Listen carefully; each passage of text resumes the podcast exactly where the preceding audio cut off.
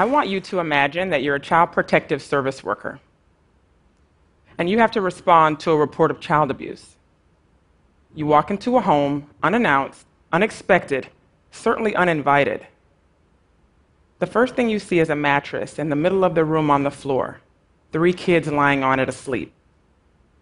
There's a small table nearby with a couple of ashtrays, empty beer cans. Large rat traps are set in the corner not too far from where the kids lie asleep. So you make a note. A part of your job is walking through the entire home. So you start with the kitchen where there's very little food. You notice another mattress in the bedroom on the floor that the mother shares with her infant child. Now, generally, at this point, two things may happen. The children are deemed unsafe and removed from the home and placed in state custody for a specified period of time. Or the children remain with their family, and the child welfare system provides help and support. When I was a child protective service worker, I saw things like this all the time. Some far better, some far worse. I asked you to imagine yourself in that home because I wondered what crossed your mind. What guides your decisions? What's going to impact your opinion of that family?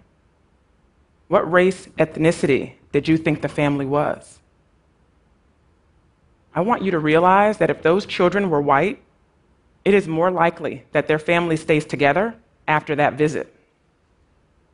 Research done at the University of Pennsylvania found that white families, on average, have access to more help and more support from the child welfare system. And their cases are less likely to go through a full investigation. But on the other hand, if those kids are black, they are four times more likely to be removed. They spend longer periods of time in foster care, and it's harder to find them a stable foster placement. Foster care is meant to be an immediate shelter of protection for kids who are at high risk, but it's also a confusing and traumatic exit from the family. Research done at the University of Minnesota found that kids who went through foster care had more behavioral problems and internalized issues than kids who remain with their families while receiving help and support. The scenario I mentioned earlier is not uncommon a single mother living in low income housing with her four children. And the rats make it almost impossible to keep food, let alone fresh food, in the home. Does that mother deserve to have her children taken from her? Emma Ketteringham, a family court attorney, says that if you live in a poor neighborhood, then you better be a perfect parent. She says that we place unfair, often unreachable standards on parents who are raising their kids with very little money. And their neighborhood and ethnicity impact whether or not their kids are removed. In the two years I spent on the front lines of child welfare, I made high stakes decisions and I saw firsthand how my personal values impacted my work. Now, as social work faculty at Florida State University, I lead an institute that curates the most innovative and effective child welfare research. And research tells us that there are twice as many black kids in foster care, 28%, than there are in the general population, 14%. And although there are several reasons why, I want to discuss one reason today implicit bias. Let's start with implicit. It's subconscious, something you're not aware of.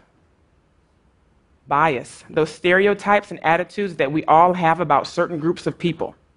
So, implicit bias is what lurks in the background of every decision that we make.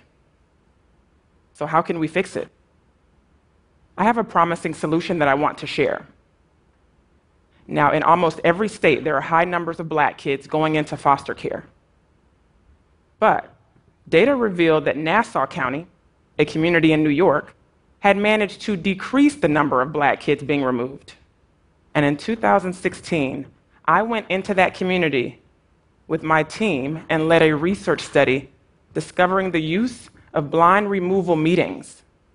This is how it works a caseworker responds to a report of child abuse.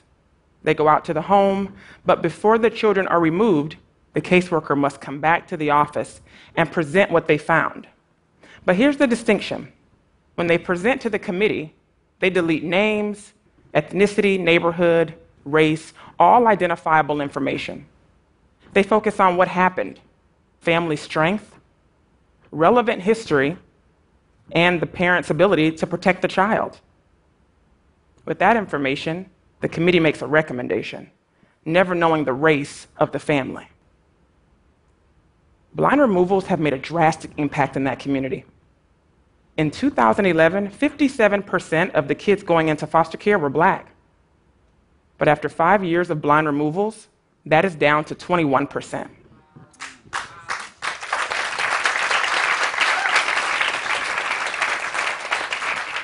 Here's what we learned from talking to some of the caseworkers.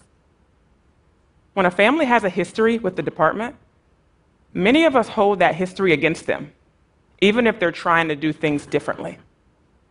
When I see a case from a certain apartment building, neighborhood, or zip code, I just automatically think the worst. Child welfare is very subjective because it's an emotional field. There's no one who doesn't have emotions around this work. And it's very hard to leave all of your stuff at the door when you do this work. So, let's take the subjectivity of race and neighborhood out of it, and you might get different outcomes. Blind removals seem to be bringing us closer to solving the problem of implicit bias in foster care decisions. My next step is figuring out how to use artificial intelligence and machine learning to bring this project to scale and make it more accessible to other states. I know we can transform child welfare. We can hold organizations accountable to developing the social consciousness of their employees we can hold ourselves accountable to making sure our decisions are driven by ethics and safety. Let's imagine a child welfare system that focuses on partnering with parents, empowering families, and no longer see poverty as failure. Let's work together to build a system that wants to make families stronger instead of pulling them apart. Thank you.